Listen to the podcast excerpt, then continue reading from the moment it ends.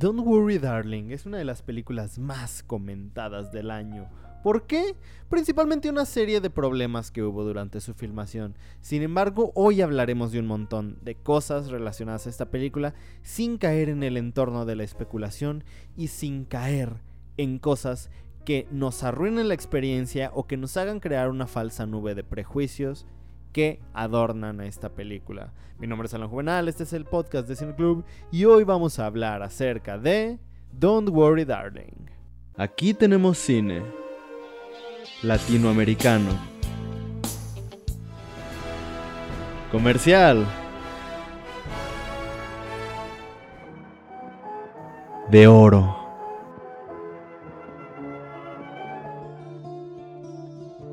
De autor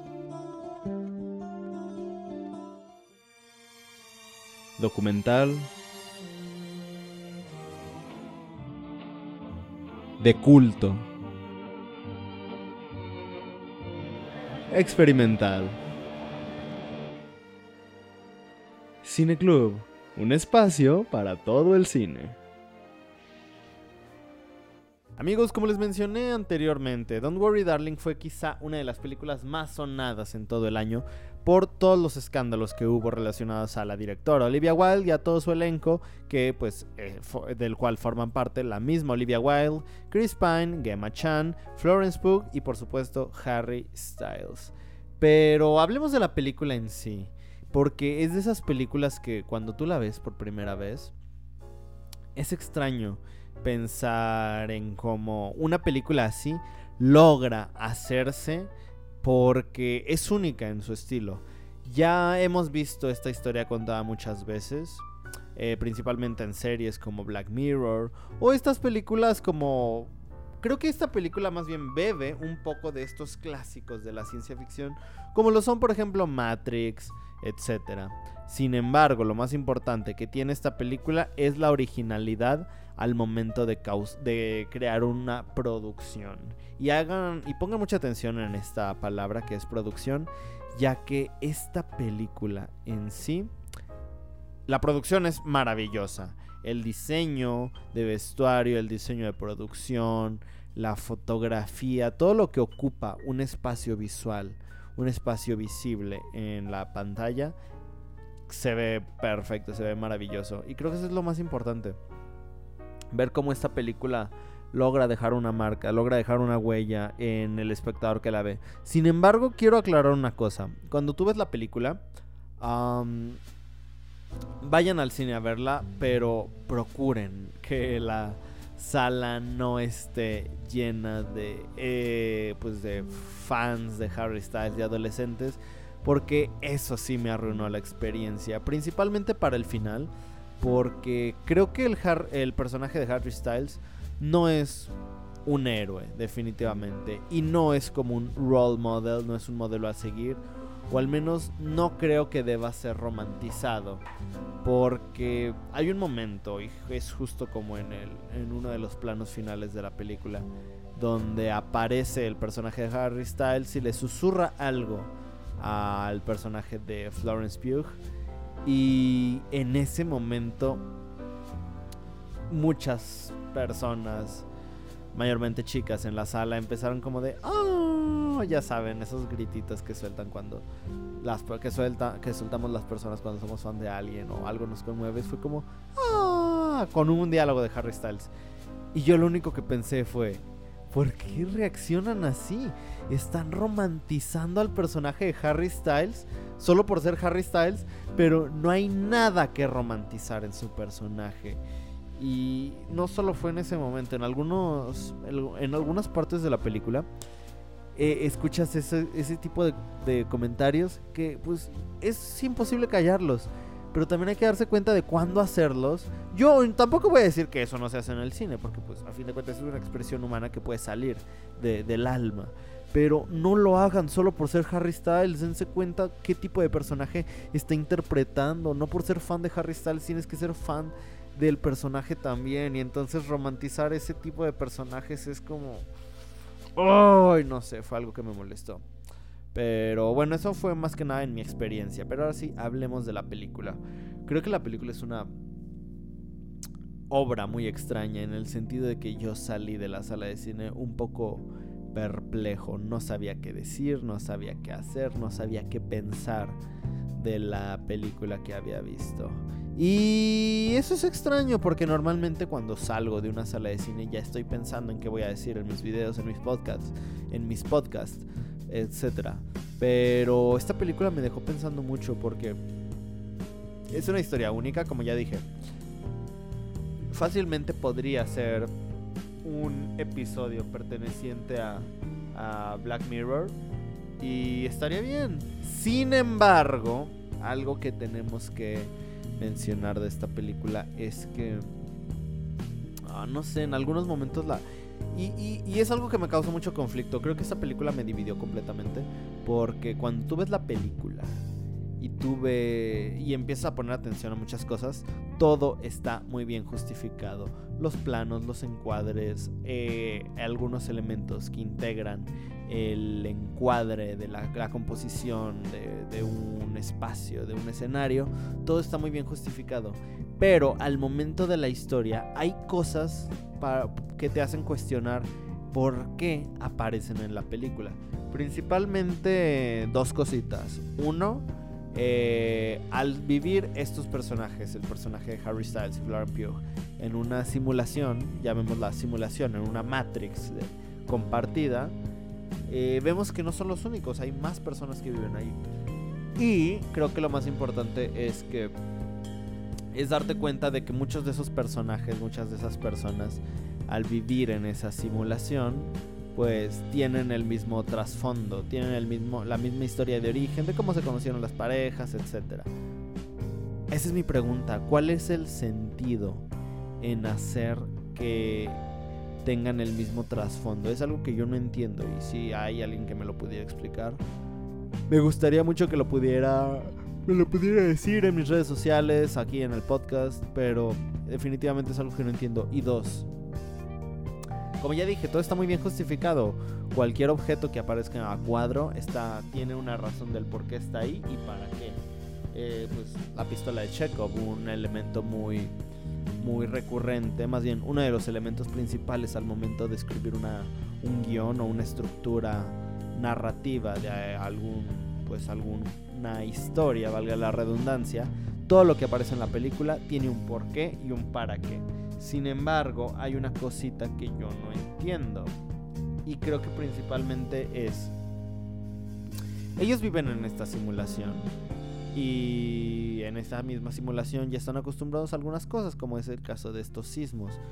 ¿Qué es el avión que detona la, la manera en la que Florence Pugh se da cuenta de que hay algo extraño en ese mundo? Porque ella ve un avión caerse y es entonces cuando empieza a investigar y descubre que vive en una Matrix, pero... Es lo que no entiendo. Ay, perdónenme amigos porque tengo un poco de sueño, pero no dormí nada bien anoche. He estado teniendo uno, una semana horrible, un fin de semana horrible. No tanto por.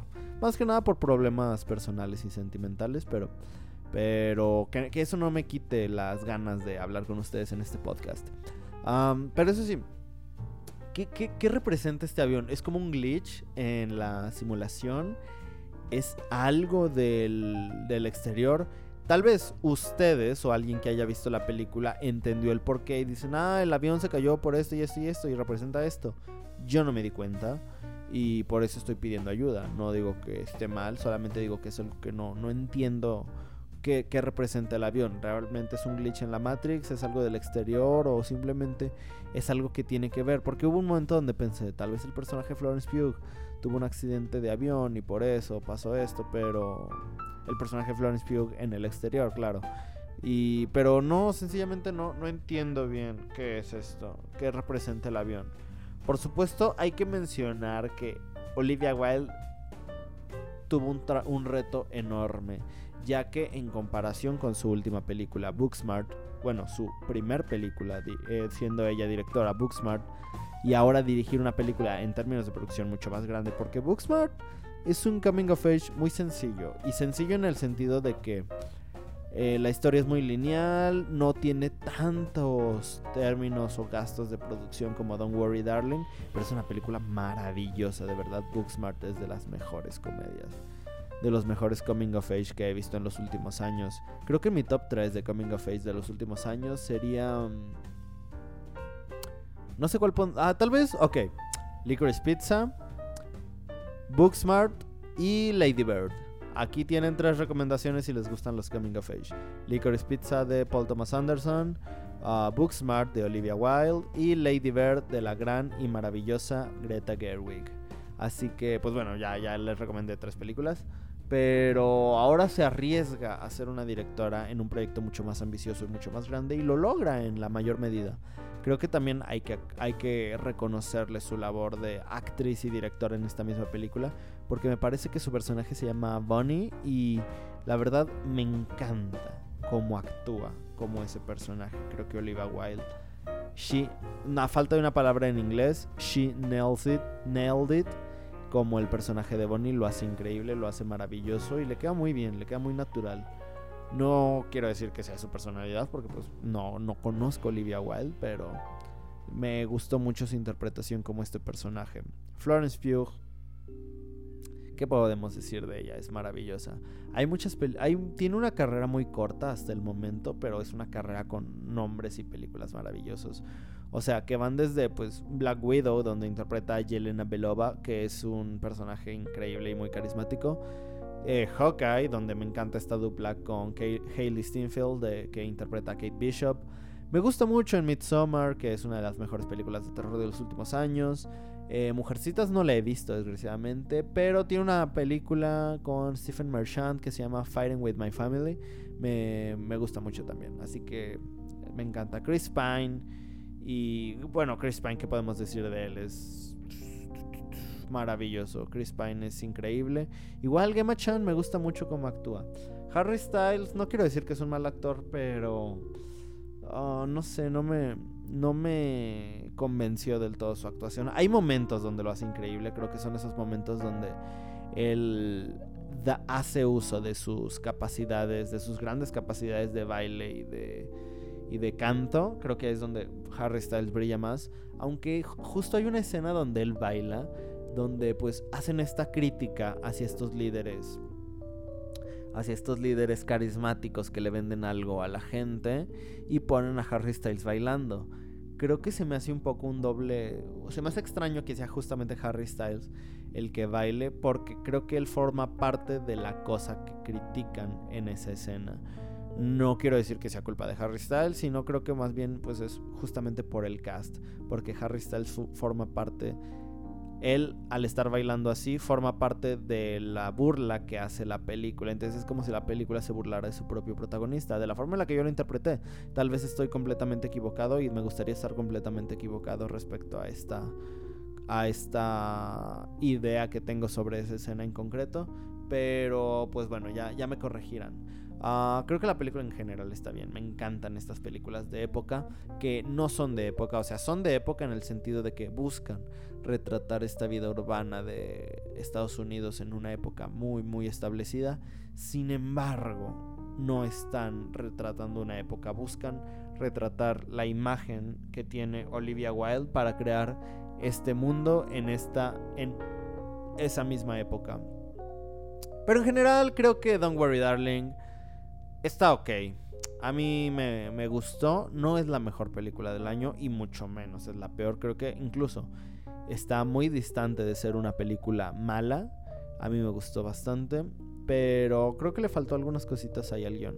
O tal vez simplemente son cosas que yo no entendí porque pues me falta afinar un poco más la forma en la que yo capto los detalles de las películas.